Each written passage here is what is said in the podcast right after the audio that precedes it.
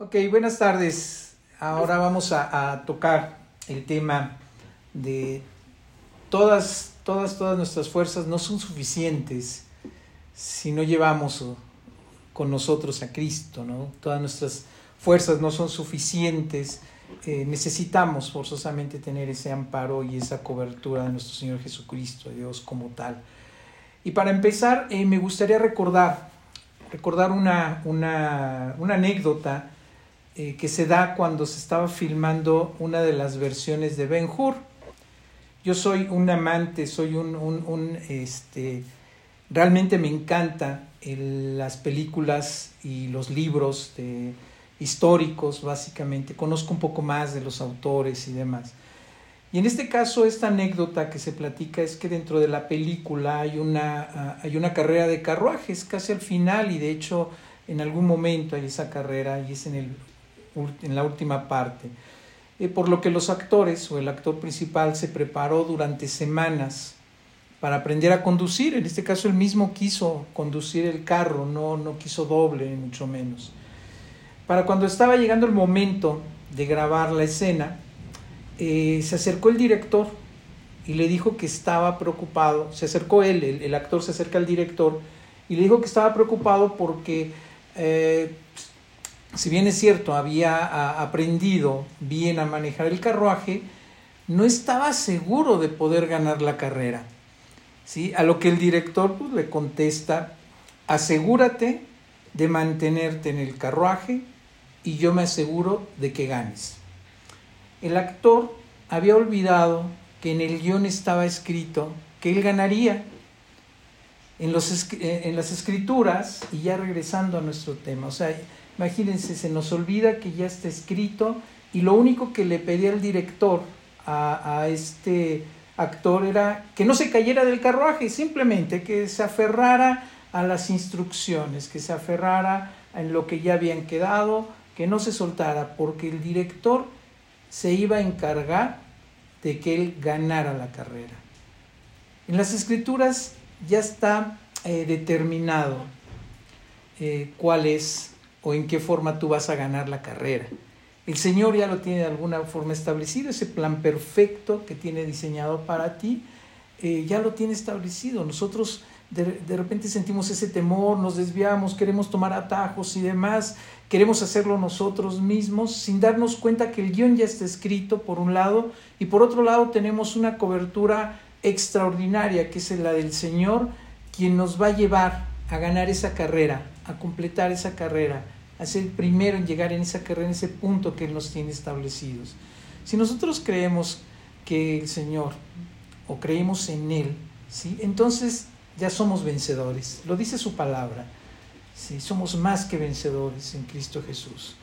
Dios decidió que ganáramos la carrera de la vida, que ganáramos esta carrera hasta donde nos toca correrla, ya decidió que la tenemos ganada en el momento en que aceptamos al Señor en nuestro corazón, ya la carrera está ganada, pero no podemos lograrlo solamente en nuestras fuerzas. Él nos da la oportunidad de decisión, Él nos da la oportunidad de determinación, nos da ese libre albedrío de toma de decisiones y demás, pero hay momentos en que no lo podemos hacer y sobre todo cuando estamos en este punto de la santificación progresiva, en la que no es en nuestras fuerzas en las que lo logramos, sino a través de la ayuda y de esa guía y de ese director que nos dice, tú no te sueltes de mi palabra, que yo te haré ganar la carrera. Sí, es, es, eh, eh, me, me, encantó esta, esta anécdota porque ilustra perfectamente la posición que debemos guardar nosotros y la que el Señor está guardando para nosotros. Todo lo que, lo que sucede en la vida o en nuestra vida tiene un propósito. Eh, no esperamos, y de hecho sería un engaño para nosotros mismos pensar que todo sea color de rosa. ¿sí? Vivimos en un mundo eh, caído, en un mundo con muchos problemas, muchas dificultades, donde un porcentaje muy alto carece de la gracia del Señor. ¿sí? Entonces sabemos que habrá días malos, días en los que estaremos en pruebas, como lo vimos eh, la semana pasada, pero Cristo Cristo o estando en Cristo tenemos la esperanza de que toda obra o todo obra para bien, toda obra para nuestro bien. Dios quiere bendecirnos, darnos fuerza, victoria sobre el mundo y vida eterna que está dentro de su promesa y dentro de la gracia que ya nos dio. No tenemos que vivir en, en derrota. Si Él ya determinó nuestra victoria, creamos y estemos en esa línea. Dejémosles y demos trabajo a Él porque lo que nos toca hacer debemos hacerlo correctamente. No nos soltemos del carro. No nos soltemos del carro porque Él va a garantizar nuestro triunfo en la carrera. En Efesios 2.12, ¿sí?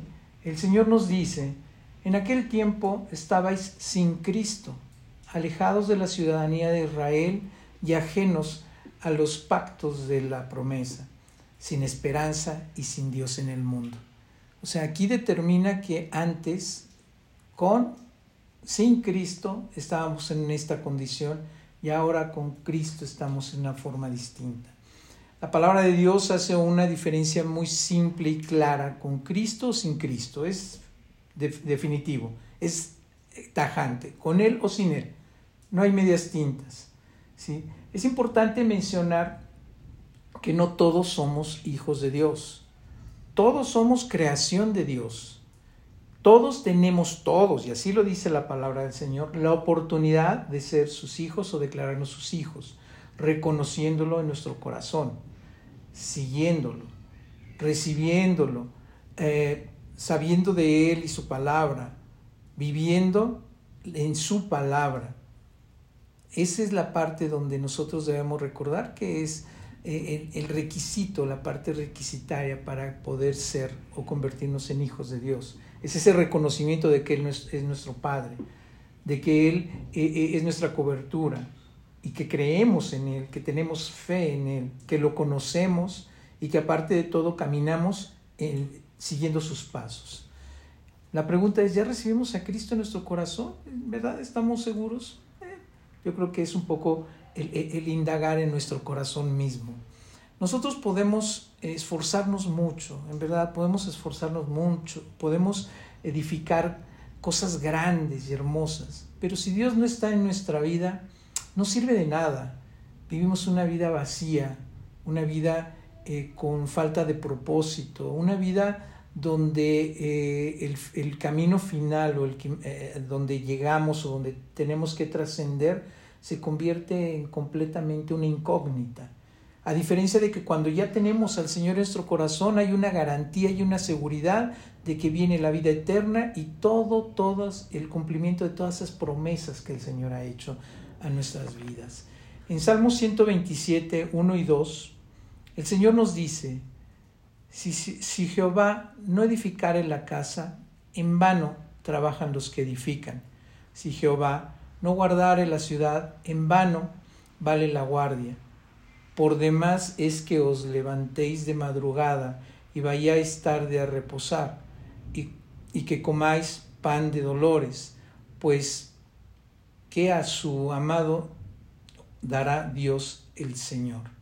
Sí, es muy claro, de nada va a servir el que nosotros hagamos tantas y tantas cosas si no tenemos al Señor en nuestro corazón, en nuestras vidas. ¿Qué diferencia hay entre edificar tu vida con Dios y sin Él? Nos lo hemos preguntado. ¿Qué diferencia puede haber? Y es lo que les decía. La diferencia de estar o hacer o edificar nuestra vida con Dios es que inclusive eh, le tomamos ya no poca importancia, lo hacemos todo adecuadamente, pero lo más importante es terminar bien, nuestra visión del mundo es distinto, la misericordia a los demás y la forma en la que nosotros podemos eh, actuar o llevar el nombre del Señor en todos sus caminos. Si, si estamos o si edificamos sin el Señor, ¿qué sucede? No hay certeza. Nosotros tenemos la certeza de una vida eterna. Quien no edifica eh, con Dios pues no tiene ninguna certeza. Finalmente debe estar pensando, muero y ya, se acabó el asunto. Nosotros todavía trascendemos más en esa idea. Nosotros podemos esforzarnos mucho, podemos edificar, como les decía, grandes cosas, pero si no lo hacemos eh, teniendo al Señor en nuestro corazón, en nuestra vida, difícilmente va a tener mucho sentido el, hacer las cosas. En Juan 15:5 el Señor nos dice, yo soy la vid, vosotros los pámpanos. El que permanece en mí y yo en él, éste lleva mucho fruto, porque separados de mí nada podéis hacer. Hay gente que eh, se ofende cuando les decimos eh, esto, ¿no? De que piensan seguramente cómo no puedo hacer nada. Si mira todo lo que yo he hecho, mira los logros que he tenido, mira mi compañía, mira todo lo que tengo, tengo ranchos, tengo edificios, tengo una colección de autos, tengo eh, eh, eh, una super fábrica que hace tal o cual cosa. Dios, Dios, no, Dios no me ayudó, yo lo hice con mi esfuerzo y mi trabajo. No ha sido gracias a Dios, ha sido a mi esfuerzo. Yo sufrí mucho de pequeño, yo salí adelante, yo, yo, yo con mis fuerzas lo hice. Es verdad que por ti mismo puedes lograr muchas cosas, ese es un hecho. Por ti mismo lo puedes hacer. Pero si Dios no está involucrado, todo es en vano. Y además, al final de cuentas, y resumiendo todo esto, Dios está permitiendo que tú tengas esto. Dios está permitiendo que esos logros cumplan y hagan sus frutos. Dios lo, lo, está permitiendo y tan lo está permitiendo que llega el punto en que el Señor dice, agradecelo, agradecelo, porque no es en tus fuerzas, es que yo lo estoy permitiendo, es que te estoy dando tal vez esta sabiduría. Permíteme entrar en tu corazón y en tu vida. Imagínense qué, qué, Dios tenemos que, que hace todo esto para que de alguna forma nosotros podamos ir en ese camino, en los que edifican, ¿Qué tal cuando esos que ya edificaron caen hasta el piso? Caen de rodillas porque quebraron, porque perdieron todos, todo muy, muy Job, pero Job ya tenía al Señor en su corazón, pero muy, muy cayendo en la peor desgracia, y es cuando se acuerdan que existe Dios. Pero también entendamos que el Señor actúa de formas inimaginables, desconocidas, donde a la persona que le da mucho empieza a tocar su corazón, empieza a, ablandarlo, empieza a entrar en él poco a poco y de repente van a aparecer personas como nosotros que vamos a depositar una semillita y después va a llegar alguien más y va a regar y no es necesariamente que el Señor permita que le vaya un mal a, a esta persona, sino que pueda recapacitar, reestructurar su mente, ser impactado en el corazón por Dios y que el Espíritu Santo actúe de una forma importante en él y que de repente despierte un día en Pentecostés y todo eso que se sembró, todo eso que se regó, todo eso que se removió la tierra impacte su corazón y diga, cierto, no es en mis fuerzas, sino en tu poder, Señor, en lo que yo he hecho hasta donde yo he tenido la posibilidad quiero platicarles de dos tipos de personas que tratan de vivir sin Dios. Les va a parecer sorprendente. La primera, los ateos, son el tipo de persona que tratan de vivir sin Dios. Alguna vez leí eh, una, una ilustración, una representación de un ateo. Me llamó mucho la atención esta, esto que leí, donde platicaban que un hombre, un hombre empujaba un sillón con ambos brazos, estaba empujando. Y de repente su hija lo ve y corre colocándose entre su papá y el sillón. imagínense ese acto donde está él empujándolo y la hija se pone aquí en medio, trata de empujarlo. Y pasa un momento y la hija le dice al padre, quítate, me estás estorbando. Y él se aparta de empujar el sillón. La niña sigue tratando de mover el sillón en vano. Era su papá quien hacía todo el trabajo. Sin la ayuda de Dios no podemos trascender. Es un ejemplo claro de esas personas que no quieren ayuda, que no creen en Dios, que no creen en ese Padre que los puede ayudar, que todo lo quieren hacer en sus fuerzas. Es más, reconocen que no necesitan la ayuda de Él. Es esa imagen, esa ilustración que nos da cómo vive o cómo piensa un ateo. Hasta un lado yo no te necesito, el simple hecho de mencionar Dios ya los, les quita un poco el carácter de ateos, ¿no? pero vamos, no necesitan de nadie. Hoy en día vivimos en un mundo que no toma en cuenta a su creador. Y lo platicábamos hace un momento en la parte de la tecnología, de ese, ese acelera, acelere que tuvo que haber en tecnología, en esos paquetes, para poder tener en tiempos de, em, COVID, tener esa tecnología rápida, esas eh, estructuras y demás rápidas para poder cubrir la necesidad de comunicación. Sí, es impresionante lo que está pasando, en verdad, en un mundo que ha decidido negar a Dios. Pregúntenle a los jóvenes, a los universitarios, a la gente que nos rodea, vecinos, y no solamente a ellos, a gente ya un poco más madura. El día de hoy es imposible controlar el desarrollo tecnológico, se los comentaba, ya está un poco programado cómo nos van a ir dotando y cómo tenemos que irlo asimilando y cómo todo. Pero una cosa es todo eso que viene eh, del Señor, porque es Él el que lo permite. Eh, y otra cosa, cómo es nuestro carácter y cómo lo aceptamos.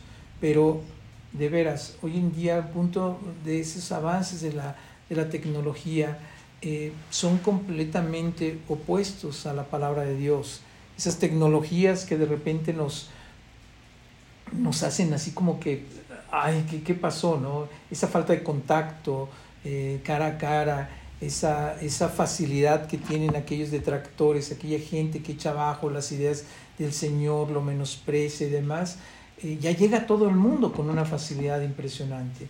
Esto, esto, todo esto porque vivimos en un mundo que no toma en cuenta a su Creador que lo ha hecho a un lado, que, ya, ya piensa que ya está fuera de moda. ¿sí? podemos leer lo que nos dice el Señor en Judas 1, 3 y 4.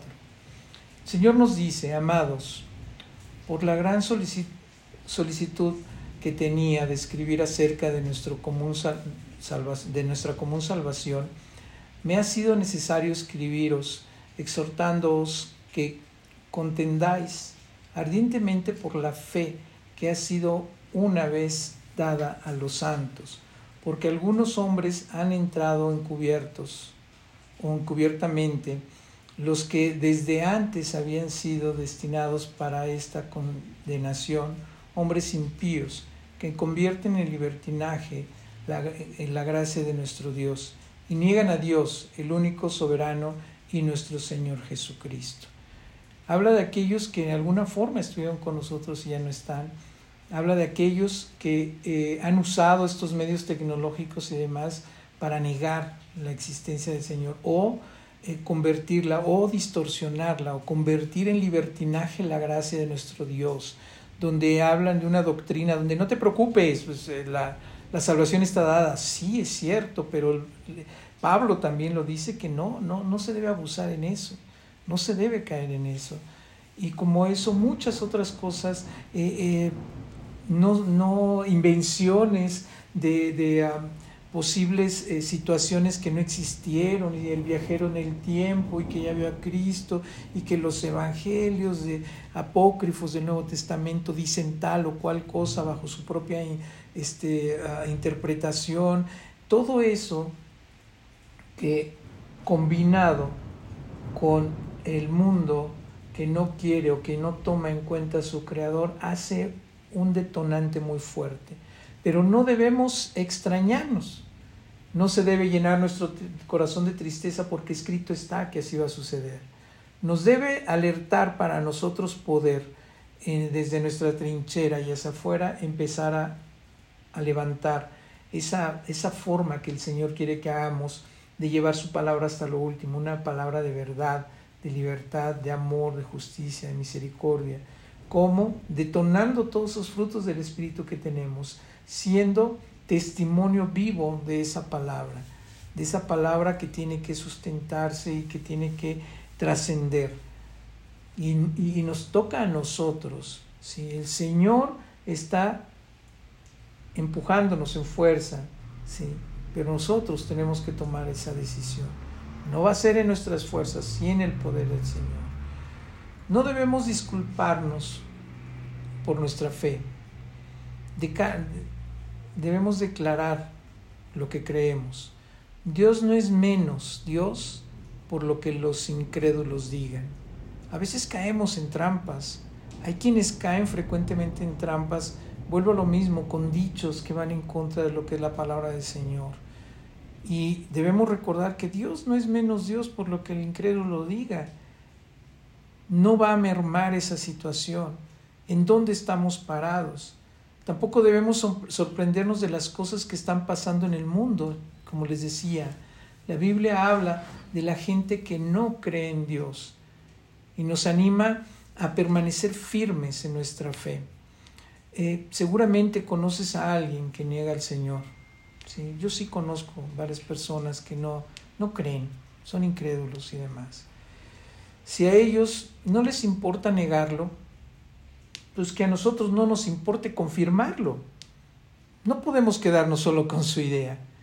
Si ellos levantan la voz negando a Dios, nosotros levantaremos la voz, sí, confirmando la existencia del Señor. Eso no quiere decir que entremos en contienda. Eso quiere decir que estaremos firmes en nuestra convicción. La Biblia nos dice que estemos firmes, que contendamos ardientemente por nuestra fe, ¿sí? En Jesús. Esto no quiere decir levántate en armas y pelea, es contender ardientemente por nuestra fe, es defender nuestra posición en convicción, es estar firmes en eso.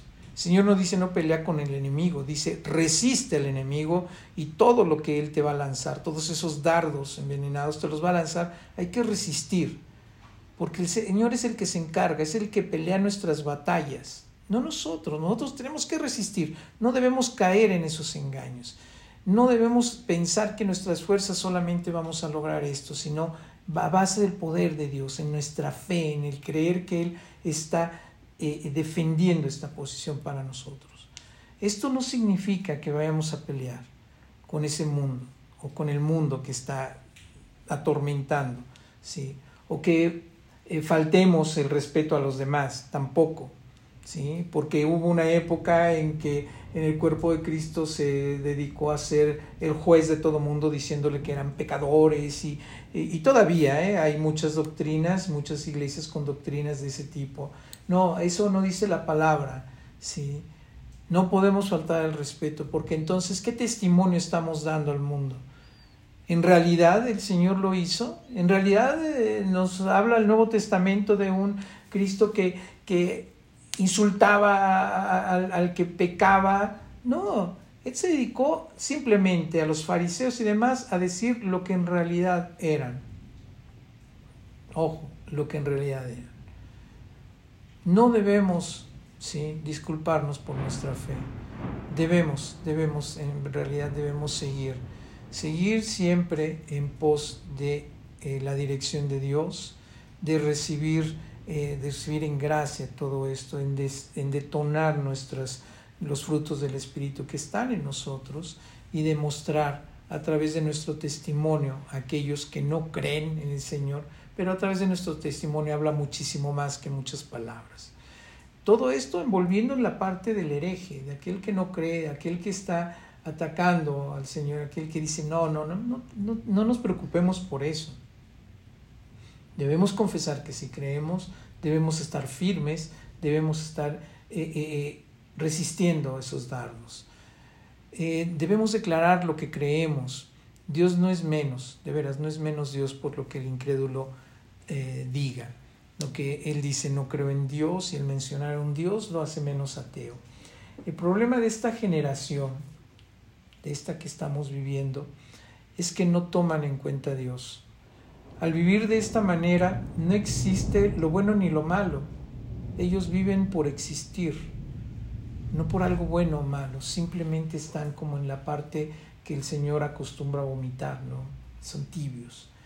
Sino que estamos eh, condicionados a lo que la mayoría diga. Se dejan llevar por muchas, eh, por muchas voces, por muchas cosas que los están atormentando constantemente. Y nosotros somos los que debemos de alguna forma cubrir ese punto. Si Dios no existe, somos producto de un accidente, dicen. La vida no tiene sentido ni propósito. No hay vacío en nuestro corazón. O sea, finalmente somos productos de una casualidad. Si no hubiera un Dios, no habría un juez ni un juicio, y todo lo perverso sería permitido, mientras la mayoría lo acepte. Debemos entender que esa es la postura del ateo. Sin embargo, hay un Dios y juez. Cuando llegas a Cristo, cuando aceptamos, cuando Él ya vive y habita en nuestro corazón, Él establece el orden en nuestra vida. Él nos llena de gracia, nos llena de esa promesa, nos fortalece y nos hace ver la vida desde otro punto de vista. En una situación progresiva, sí, pero lo vemos desde otro punto de vista, lo mostramos distinto. Eh, es cuando puede, podemos decir, por fin lo encontré, esto es el correcto, este es el camino adecuado. Yo no conozco, y como, como dice Dante Gebel, yo no conozco un ateo que en un momento de pérdida no se arrodille y ore por un Dios. Yo no conozco a ninguno. Y, otra, y otra, otro punto, ya pasando al siguiente, al número dos, de lo que les decía de dos tipos de personas que tratan de vivir sin Dios. Tenemos, y no se enojen por favor, a los cristianos. ¿Por qué? Hay que aclarar que me refiero a las personas que dan la apariencia de cristianos, que dan la apariencia de creer en Cristo, pero que viven como si no hubiera Dios. Aquellos que, que, que de hecho van a la congregación, sirven, predican o son líderes de ministerios y no es una garantía definitivamente de que sean o que quieran seguir a Cristo. Dios ve los corazones y conoce todos y nos conoce a nosotros. Pero esto por qué lo apunto? Porque lo he visto, lo he, los conozco y conozco algunos, ¿sí? y los he, eh, los puedo, conozco y he visto sus vidas, vamos. ¿sí? Entonces, también hay cristianos, hay cristianos que, que no tienen al Señor en su corazón, que simplemente son esos infiltrados que están ahí dentro, que arrastran de repente a más, a más personas a doctrinas distintas, a doctrinas no permitidas y que empiezan a, a separarse, así como la niña que le dice al papá, hasta un lado, ¿sí? me estorbas, de esa forma van arrastrando. En Hebreos 11:6 el Señor nos dice, pero sin fe es imposible agradar a Dios, porque es necesario que el, que se acerca a Dios crea que le hay y que es galardonador de, las, de los que le buscan. Aquí no es solamente el decir soy cristiano o creo en el Señor, es verdaderamente creer, es verdaderamente tener esa convicción de que Él existe y que está en nosotros. De nada sirve que te acerques a Dios, del cual desconfías, desconfías que te quiere bendecir, que no crees, que en realidad dices, ah, ¿será? No, no, no, no, no, no, eh, no, no, no creo, pero aquí estoy, y estoy sirviendo, y estoy eh, eh, llevando pláticas, y estoy acompañando a los que llevar alimentos, pero no creo en Él, o sea, no tengo la fe suficiente, sí los hay.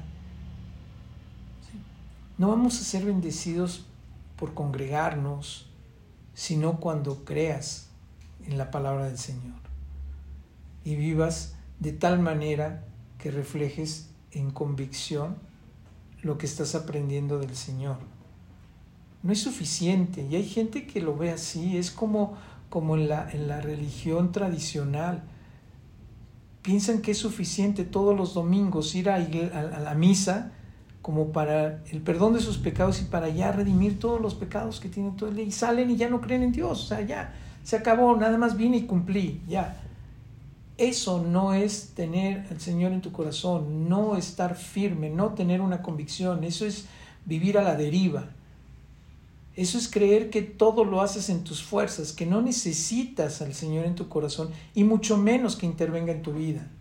Hay cristianos cuyas vidas parecen como de eh, incrédulos porque no buscan a Dios en sus decisiones, se dejan llevar por sus emociones, ¿sí? Y déjenme decirles que teóricamente es lo que prevalece, el 90% de nuestras decisiones son por emociones, no en forma racional, sino lo que nos motiva, por emociones, por emociones, por las opiniones de los demás, por las modas, por los murmullos, porque me han dicho una, una y otra vez qué tengo y qué no tengo que hacer. Un porcentaje muy alto. Por eso debemos estar firmes en el Señor. No podemos perder de estar atados, amarrados a Él, firmes en Él. Lo necesitamos. No es en nuestras fuerzas. Por mucho que nosotros queramos actuar en nuestras fuerzas, necesitamos de su cobertura. Puede ser que en el fondo no creamos en Dios, ¿sí? de que nos quiera bendecir en nuestro trabajo, en tu casa, o que no creas realmente que obedecerlo te va a traer bien. Tal vez no creas que Él puede transformarnos. Esa es la parte donde eh, ese grupo que está, que puede estar en las iglesias, de veras altera, altera cualquier situación. ¿Por qué? Porque no cree.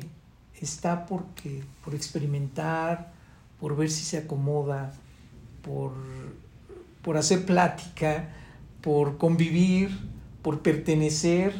Digo sí a todo nada más para pertenecer. Eh, voy y, sirvo nada más para pertenecer a un grupo porque me siento solo, sin darme cuenta que quien está cubriendo ese hueco de tu soledad es Dios, quien te está llevando ahí es Dios, pero terminas por no creerlo. Crees en la vecina que te dijo que ahí se trata muy bien a la gente. Crees en la que lleva el ministerio de despensas, no me acuerdo cómo se llama, y dices, ah, no, pues sí creo, con tal de que me den mi despensa, ¿cómo no? Sí. Ya cuando cortan las despensas, pues ya no te vi, ¿no? O está como aquel que, que, que creyó y oró y por algún tipo de circunstancia se comprobó que recibe ya su trabajo, ya tiene un buen trabajo, ya está ganando bien y se aleja, ¿no? Pues ya, ya cumplió este señor, ya. Es la parte donde eh, eh, eh, perdemos de vista si somos cristianos, de convicciones o de conveniencias. Somos, creemos en el Señor porque realmente creemos en Él por lo que nos, nos da o porque realmente amamos creer en Él, por convicción o conveniencia. No hay, no hay de otra, ¿eh? No hay de que, bueno, pues a veces sí, a veces no, no, no. Y el Señor lo dijo claramente, ¿sí? Yo preferiría que fueras frío, ¿sí? No caliente, porque los tibios yo los vomito. No puedes estar bandeando entre creer y no, entre que sí estoy en el equipo y luego me salgo. Ah, pues ya regresé, ahora ya me voy. Yo les, o sea, vale que regreses, pero ya con convicción. Hay gente que puede saberse la Biblia, el derecho al revés, ya lo hemos platicado, pero sus vidas no son reflejo de ella. Se la sabe literal. Se la sabe puntos, comas, guiones, mapas, todo. Pero no vive ni un versículo no vive nada de la parte de misericordia, de amor, de, nada. Los frutos están más dormidos que nada. Cada vez estudiamos la palabra debe transformarnos un poquito. La idea es que eh, el conocerla más es para animarnos a vivirla más. Es el conocer, ya, ya se los he comentado, es tener ese ese compendio de situaciones, es esa historia maravillosa, es ese manual de lo que se hizo y no se debe hacer y lo que sí se debe hacer, lo que el Señor nos dejó y nos dijo, ahí está, aquí está el instructivo del fabricante, yo soy el fabricante y además, por si fuera poco, vivo en ustedes, el Espíritu Santo. Entonces, de esa forma, nada, no, no puede fallar tenemos la certeza de ya saber y conocer y vivir la palabra de Dios con el firme o la firme convicción de que lo que hagamos va a ser de bien. Que cada paso que demos, cada acción que llevemos, sea a través de los frutos del Espíritu y no alejados del Señor o simplemente por conveniencia. o pensando que es en nuestras fuerzas. En 1 Corintios 8.1 el Señor nos dice, en cuanto a los sacrificios a los ídolos, sabemos que todos tenemos conocimiento. El conocimiento envanece, pero el amor edifica. Todos conocemos todo lo malo que hay en el mundo. ¿Sí? Esos sacrificios a los ídolos, a lo que no se debe hacer. Sabemos que todos tenemos ese conocimiento de lo que no se debe hacer, pero el conocimiento envanece, ese conocimiento envanece. No se refería a que si lees 800 libros de cual, cual cosa o que eres de 250 carreras o que ya eres profesional, no, se refiere a ese conocimiento del mundo que envanece, ese sacrificio a los ídolos, esos malos hábitos, malas costumbres, lo que la cultura o, o las costumbres de tu familia dio que todo esto viene a echarse abajo a través del amor. ¿Y el amor de quién? El amor de Dios. El estar firmes, en estar en convicción. Porque muchas veces caemos en no tener, no tener a Dios para que transforme nuestro corazón. Y todos nos hacemos de la vista gorda, como que volteamos a otro lado. Sí. Y mi pregunta es, ¿Estás permitiendo que Dios transforme tu corazón o te haces de la vista gorda? Vamos a leer lo que nos dice el Señor en Mateo 7, 22 y 23. El Señor nos dice, muchos me dirán en aquel día, Señor, Señor, no profesamos, no profesamos en tu nombre y en tu nombre echamos fuera demonios y en tu nombre hicimos muchos milagros. Y entonces les declararé, nunca os conocí, apartaos de mí, hacedores de maldad. ¿A qué se refería todo esto? Aquí Jesús habla de personas que podían haber hecho cosas muy impresionantes, pero cuya fe era pura religiosidad. Que su fe y su andar era nada más para, para cubrir esa posibilidad de que estaban haciendo el bien, porque no lo estaban haciendo con amor, porque en realidad no lo estaban haciendo para edificar, lo estaban haciendo para ellos mismos. Lo hacían con religiosidad, en vez de, de, de eh, mostrarlo como un milagro del Señor, se lo achacaban a sí mismos. Jesús no estaba con ellos, sus vidas no estaban siendo transformadas ¿Estás permitiendo, estamos permitiendo que Dios transforme nuestro corazón o nos estamos haciendo de la vista gorda? ¿Estamos permitiendo que su palabra reine en nosotros o simplemente estamos estableciendo nuestros propios puntos de vista? ¿Estamos pretendiendo hacerlo todo en nuestras fuerzas o somos dependientes del Señor para tomar decisiones, para pedir sabiduría? ¿Qué estamos haciendo en nuestra vida? ¿Qué en realidad, en, qué punto estamos de nuestra vida? Estamos en el punto de verdaderamente ensoberbecer nuestro corazón pensando que todo lo que hemos logrado hasta el día de hoy ha sido por nuestra buena suerte, por nuestra buena fortuna, por nuestra linda cara o porque eh, realmente decidí yo correctamente. O en realidad si le estamos dando ese crédito y agradecimiento, esa gratitud al Señor que nunca debe faltar con todas las fuerzas, lo estamos haciendo con nuestras fuerzas o con las fuerzas de Dios. Si nosotros no creemos en Él y creemos que Él está en nuestra vida y que Él la está transformando, no importa lo que logremos, cuánto podamos servir, dónde nos congreguemos, a quién oigamos, quién nos esté ministrando, quién todo. La respuesta es que estamos fuera de ese radar. La respuesta del Señor será la misma. Así pensemos que estamos haciendo bien, en conveniencia y no en convicción. La respuesta será la misma del Señor y nos dirá, no te conozco, nunca me entregaste el reino de tu corazón, apártate de mí, hacedor de maldad. En, verdad, asistir a una iglesia, ¿sí? ¿Es, es, maldad en realidad? No. Cuando no vamos con esa convicción de que vamos a alimentarnos, de que vamos a buscar de qué forma vamos a, aprender para vivir, aprender para conocer, aprender para verdaderamente eh, eh, eh, tocar al Señor con nuestras acciones, de nada nos sirve. De nada nos sirve el no dejarnos transformar por el Señor. De nada nos sirve el una semana decir, sí lo voy a hacer, y cuando salimos de la congregación, cuando termina una, una prédica, una plática, ya se nos olvidó. Ya pasó desapercibido, ya me hice la vista gorda, ya. Oye, pasados 15 minutos, ¿de qué trató? Pues quién sabe, pero estuvo muy bonita, conmovedora, sí, me impactó verdaderamente. Pero ya se me olvidó de qué trató. Pero sí, sí, sí me impactó al corazón, seguramente. Y no se trata de que te lo aprendas de memoria. Se trata de que por convicción por lo menos te llevas algo. Te vas transformando poco a poco.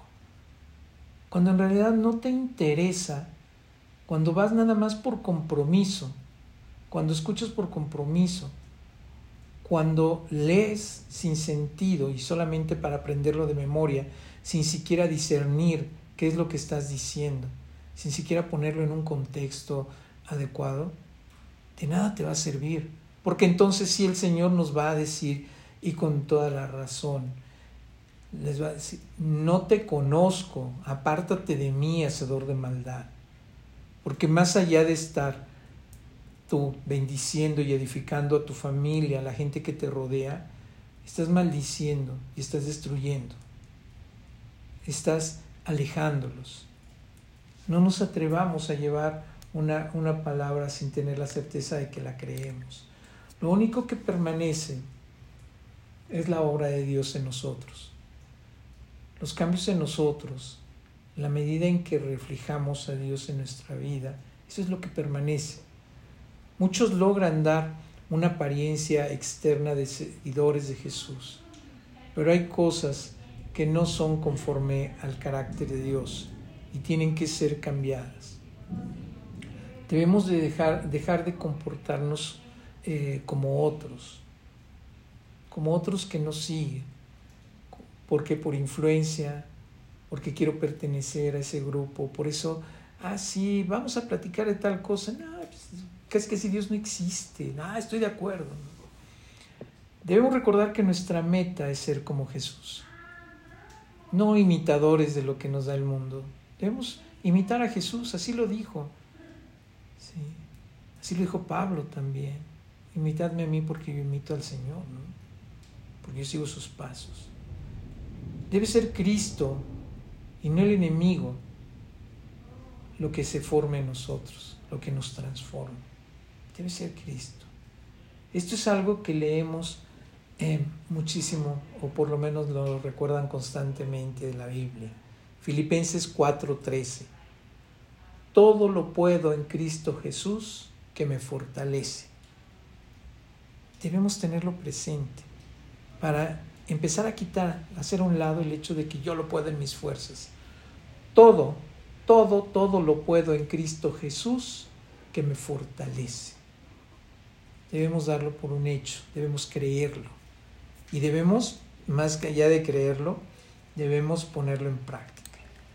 Una cosa son los ánimos o la fuerza humana y otra es la fuerza inagotable de Dios.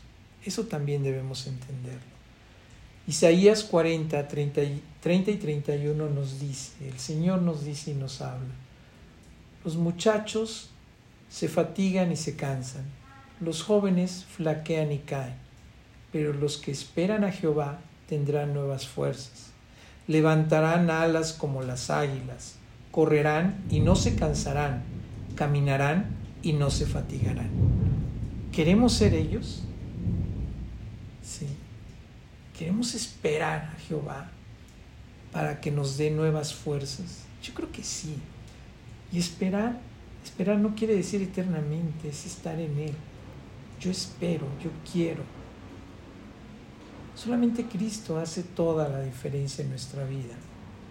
Es tiempo de que veamos nuestras debilidades de diferente manera. volvernos fans de ellas, porque dan oportunidad a Dios de mostrar su poder en nosotros, de reconocer, de una firme, un firme reconocimiento de nuestras debilidades. Debemos estar pensando o pasando por una dificultad, un momento bien difícil. Debemos animarnos. Esto está en Cristo. Solamente eso hace toda la diferencia en nuestra vida. Cuando nosotros entendemos que somos débiles. Eso marca la diferencia. Segunda de Corintios 12:9 el Señor lo dice. Y me ha dicho, bástate mi gracia, porque mi poder se perfecciona en la debilidad. ¿Sí? Por tanto, de buena gana me gloriaré más bien en mis debilidades para que repose sobre mí el poder de Cristo. Debemos entender que el reconocer cuáles son nuestras debilidades va a mostrar, va a reposar sobre mí el poder de Cristo, porque Él nos ama. Él ya sabe cuáles son mis debilidades, pero yo debo reconocerlas. Yo debo entender que no lo puedo todo. Yo debo entender y querer perfeccionar, ser perfeccionado en mis debilidades. Pero si no, si no las dejo en las manos del Señor, nada va a ser. No va a poder mostrar su poder en mis debilidades. Puede que pasen por desierto, por tristeza, por problemas que todos tenemos, que nos sentamos, sentamos débiles pero la palabra de Dios nos da la esperanza de que si esperamos en Él, tendremos nuevas fuerzas. Primera de Corintios 2.9 el Señor nos dice, antes bien, como está escrito, cosas que ojo no vio, ni oído yo, ni han sabido el corazón de hombre, son las que Dios ha preparado para los que le aman. ¿Le amamos al Señor? ¿Le amamos a Cristo? Aquí está más que claro. Vamos a tener esa habilidad. Cosas que ojos no vio, ni oídos oyeron, ni han eh, eh, subido en corazón del hombre, son las que Dios ha preparado para los que le amamos. ¿Le amamos? ¿Le amamos con convicción? ¿Le amamos verdaderamente? Llevémonos eso en nuestra mente y en nuestro corazón. Llevémoslo y, analicemos y hagamos ese inventario de cuáles son mis debilidades y reconocerlas, no taparlas. El Señor ya las conoce, no las tapemos, eh, eh, eh, externémoslas, digámoslas, démosla al Señor porque en eso fortalecerá su gracia y su amor hacia nosotros. Hay una habitación, imagínense, llena de regalos que nadie ha visto, oído, deseado, pensado y solo son alcanzados por aquellos que se acercan a Dios creyendo que le hay y que quiere bendecirlos. ¿Existe Dios? ¿Hay Dios? Yo creo que sí, y vamos a, ser bendecidos, vamos a, se va a cumplir en nosotros todas esas promesas que Él ha tenido. Tú no eres y no somos una eh, persona cualquiera. ¿sí? Ya recibimos al Señor, somos sus hijos. Vamos a decidir seguirlo y servirle entonces de esa forma mostraremos que somos sus hijos. Vamos a decidir en Él. Vamos a recibirlo en nuestros corazones. Vamos a vivir como viviría Él. Vamos a mostrarnos. Vamos a vivir su palabra constantemente. Nosotros no somos como esos jóvenes sin Dios, aquellos que se caen, que tropiezan. Tú no eres cualquiera, no somos cualquiera. Nosotros tenemos a Cristo. Puede que pasen o pasemos por desierto, por tristeza, por problemas, por debilidades, pero la palabra de Dios nos da una total y absoluta esperanza de que si esperamos en Él, en el Señor, Él tiene fuerzas y nuevas fuerzas para nosotros. Y para terminar, para concluir, no tratemos de tener nuevas fuerzas en nuestras fuerzas. Debemos esperar en Dios y ver su poder manifestarse en nosotros. Y podremos decir entonces, esta fuerza y este ánimo no vienen de mí, no son míos, esta fuerza no viene del mundo, sino que se gana y la ganamos acercándonos a Dios, creyendo que le hay, que Él está y que es galardonador de los que le buscamos y de los que le amamos. Muchas, muchas gracias.